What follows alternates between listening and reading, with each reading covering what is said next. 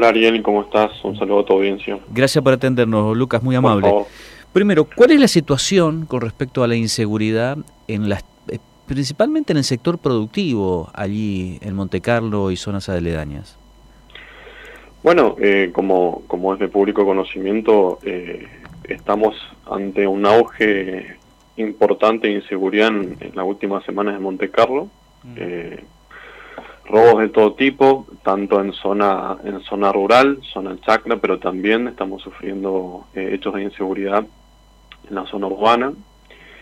Eh, y, lo que también estamos viendo es que eh, hay muchos jóvenes dando vuelta, lamentablemente, en, barrios que prácticamente los vecinos ya saben quiénes son los, los maleantes, digamos, y la verdad que eh, también es preocupante esa proliferación de, personas que, que, están en la calle, en las esquinas, están viendo si se pueden meter en las casas. Este, hay acá en, en, la ciudad hay imágenes, de hecho, de, video de, cómo están eh, estudiando la zona para meterse. Así que sí, hay, hay todo un auge de inseguridad, los vecinos están movilizados, te reitero, tanto en zona rural como en zona urbana y eso obviamente moviliza, eso obviamente genera toda una preocupación que en cierta medida explica esta, esta movida o esta convocatoria para, para esta marcha que se va a realizar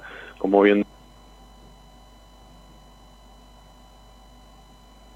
Bueno, vamos a ver si podemos eh, recuperar la comunicación. Eh, Javi, eh, a ver, concejal, ¿me está escuchando? A ver si podemos recuperar. Eh, concejal, ¿ahí me escucha? No, ahí corto. Bueno, vamos a ver si podemos recuperar la comunicación. Estábamos hablando con el concejal eh, Lucas Vega de la localidad de Montecarlo. Allí hace varios días ya hay quejas por parte de los vecinos con varios hechos de inseguridad, eh, especialmente en el sector productivo, que es donde más, donde más se siente, donde más quejas, denuncias hay por parte de los, de, los vecinos. ¿no? Y la verdad que es una situación compleja, difícil. Encima que los números no cierran por ningún lado, tenemos una inflación galopante. Encima de todo eso, los hechos de inseguridad eh, que azotan eh, a toda la provincia de Misiones, a todo el país, pero especialmente allí en el sector productivo. Retomamos la comunicación con el concejal de la localidad de Montecarlo, pertenece a Juntos por el Cambio del PRO, Lucas Vega. Eh, concejal Vega, estábamos hablando de eh, la convocatoria que hay por parte de los vecinos. ¿Hace cuánto tiempo vienen, se viene eh, acrecentando estos hechos de inseguridad? Mira, ¿me, escuchás bien o no? Sí, perfecto, perfecto, perfecto. Sí, bueno, en realidad la verdad que hay un patrón que se repite, Ariel, todos los años, y, es algo para estudiarlo, para estudiarlo después, que tiene que ver con, eh, con estos meses del año. Yo, yo creo que está un poquito anclado a lo que es las vacaciones, la gente que por ahí puede hacer un viaje y obviamente deja su propiedad, su chacra, eh, sin, digamos, uno viaja y obviamente eh, en, esta época del año y se exponen por ahí a, dejar su casa eh, sin, sin el resguardo de siempre y, y por ahí, ahora que lo decís, eh, durante los últimos años, desde el mes de enero hasta el mes de marzo, abril más o menos, hay como un boom de inseguridad. Después es como que se normaliza y digamos eh, no, hay estos episodios de, episodios delictivos como, como los está viendo todos los días prácticamente. Yo creo que tiene un poquito que ver con eso, con la época del año. También, también obviamente ya hay una cuestión un poquito más de fondo, una, una cuestión estructural creo yo, con eh, las falencias eh, en, materia de, de seguridad propiamente dicha, tanto de la policía, y todo, todo el, el, cuerpo de seguridad, digamos, provincial en este caso, que eh, el, el interior profundo de, la provincia muchas veces no tiene los elementos básicos para poder brindar un adecuado servicio de seguridad. Cuando digo elementos básicos, digo, por ejemplo, tener un poco de combustible para ir a, a ver una situación de inseguridad en una zona de chacra, por ejemplo. O que los móviles de la policía no tengan las gomas adecuadas para poder meterse en esa zona, o que haya un solo móvil disponible para eh, el departamento Monte Carlo o, o, que estén en taller, por ejemplo, que muchas veces ha visto eso, pues llamar a la policía y mandamos móvil, por ejemplo, sí. no está disponible. ¿Por qué? Y está roto el, o está en el taller. Yo, em, yo también soy abogado y muchas veces me ha tocado ir a, a, la policía a hacer una denuncia y muchas veces los policías no tienen tan siquiera este resma de hoja a cuatro para, para tomar la denuncia. Entonces, creo que hay un cúmulo de cosas que eh, resultan en esto, en una ciudadanía que está desguarnecida, una ciudadanía que eh, tiene que movilizarse para pedir auxilio a la política, ¿sí? para que en, en Monte Carlo se asignen los fondos, se asignen la cantidad de recursos humanos que también se necesita, porque, porque a ver, en términos eh, de extensión territorial, Monte Carlo es un departamento grande. Claro y hay pocos efectivos, este, hay pocos móviles y bueno, eh, obviamente eh, es una ciudad que va creciendo y a medida que va creciendo obviamente que también se van generando hechos de inseguridad porque me parece que también es proporcional al crecimiento poblacional que está teniendo la ciudad. Concejal, la semana pasada nosotros dialogamos con el productor agrario Sergio de la Pierre oriundo de la localidad de El Dorado, que había planteado, presentó en la legislatura un proyecto para que se habilite la utilización de pistolas eléctricas, las conocidas como las Taser, eh, en el sector productivo. No sé si está al tanto de esta presentación y si es así, ¿qué opinión tiene? Mira, yo lo escuché. Yo mm. creo que, eh, digamos, soy, y en esto quiero ser un poco, a ver, como vos, bien me presentaste, yo soy concejal del PROM y un poquito siguiendo la línea nacional, nosotros creemos que, eh, que las TASER son una alternativa válida para poder luchar contra la inseguridad. Sí.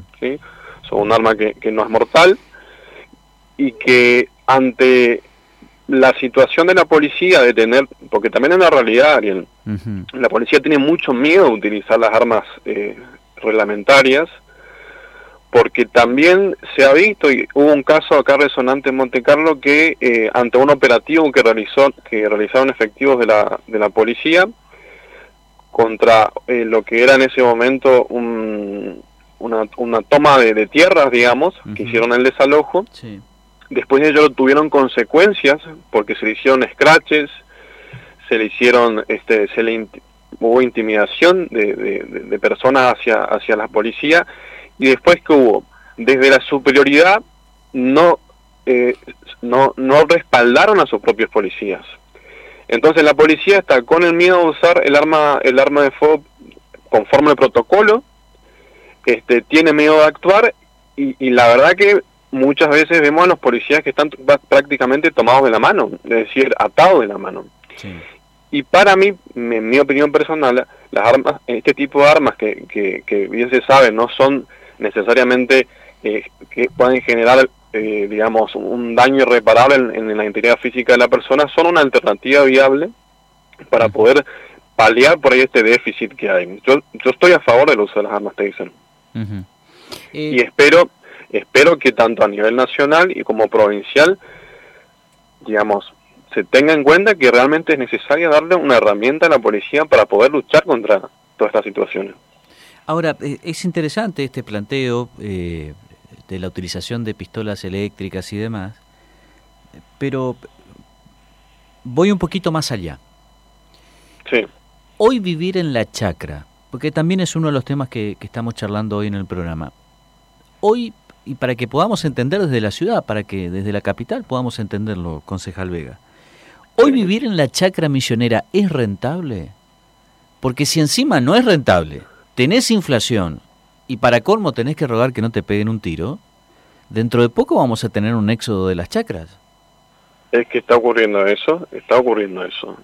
Mm. O sea, tu razonamiento para mí es totalmente válido. Es un fenómeno que es cuestión de hablar con, con los productores del interior de la provincia y te dice, mira, eh, vivo en una zona de chacra, en una zona inhóspita, donde el, propio municipio no me garantiza este, eh, vías eh, en buenas condiciones, calles en buenas condiciones.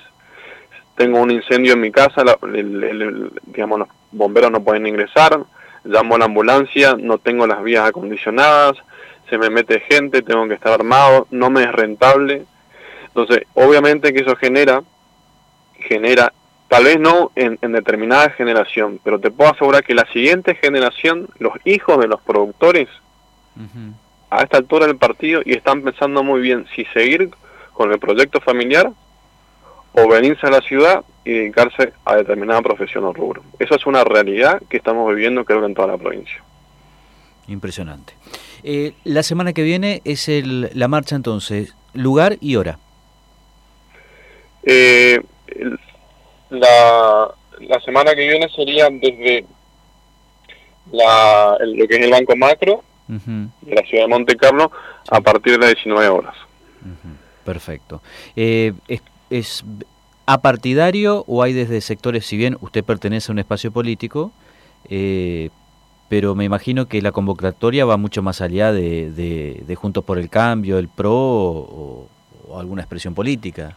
No, no, estoy totalmente apartidario, Ariel. Es una, de hecho, de hecho, en mi caso, obviamente yo voy a acompañar, pero voy a acompañar desde eh, mi condición de ciudadano. Pero esto es una, es una, vamos a llamarlo una movida o una, una organización espontánea de los vecinos que realmente están muy preocupados de que no encuentran respuestas tanto en la cúpula policial como en el gobierno municipal. Y creo que la política en este caso lo que debe hacer es acompañar desde atrás, que los protagonistas sean los vecinos, porque es un reclamo genuino, que no tiene que mezclarse acá la política partidaria. Y obviamente sí, claro que sí, eh, la política en sí tiene que tomar nota de la situación, y obviamente eh, desde aquellos que tienen la posibilidad de diagramar soluciones, en este caso del Ejecutivo, eh, tomar nota y diseñar políticas públicas y soluciones para paliar esta situación, claro que sí. Concejal, ha sido muy amable, gracias por estos minutos, le mandamos un abrazo aquí desde Posadas. Muy bien, muchas gracias, hasta luego. Estás escuchando Opinión Responsable, periodismo creíble, sin intermediarios, solo con la verdad.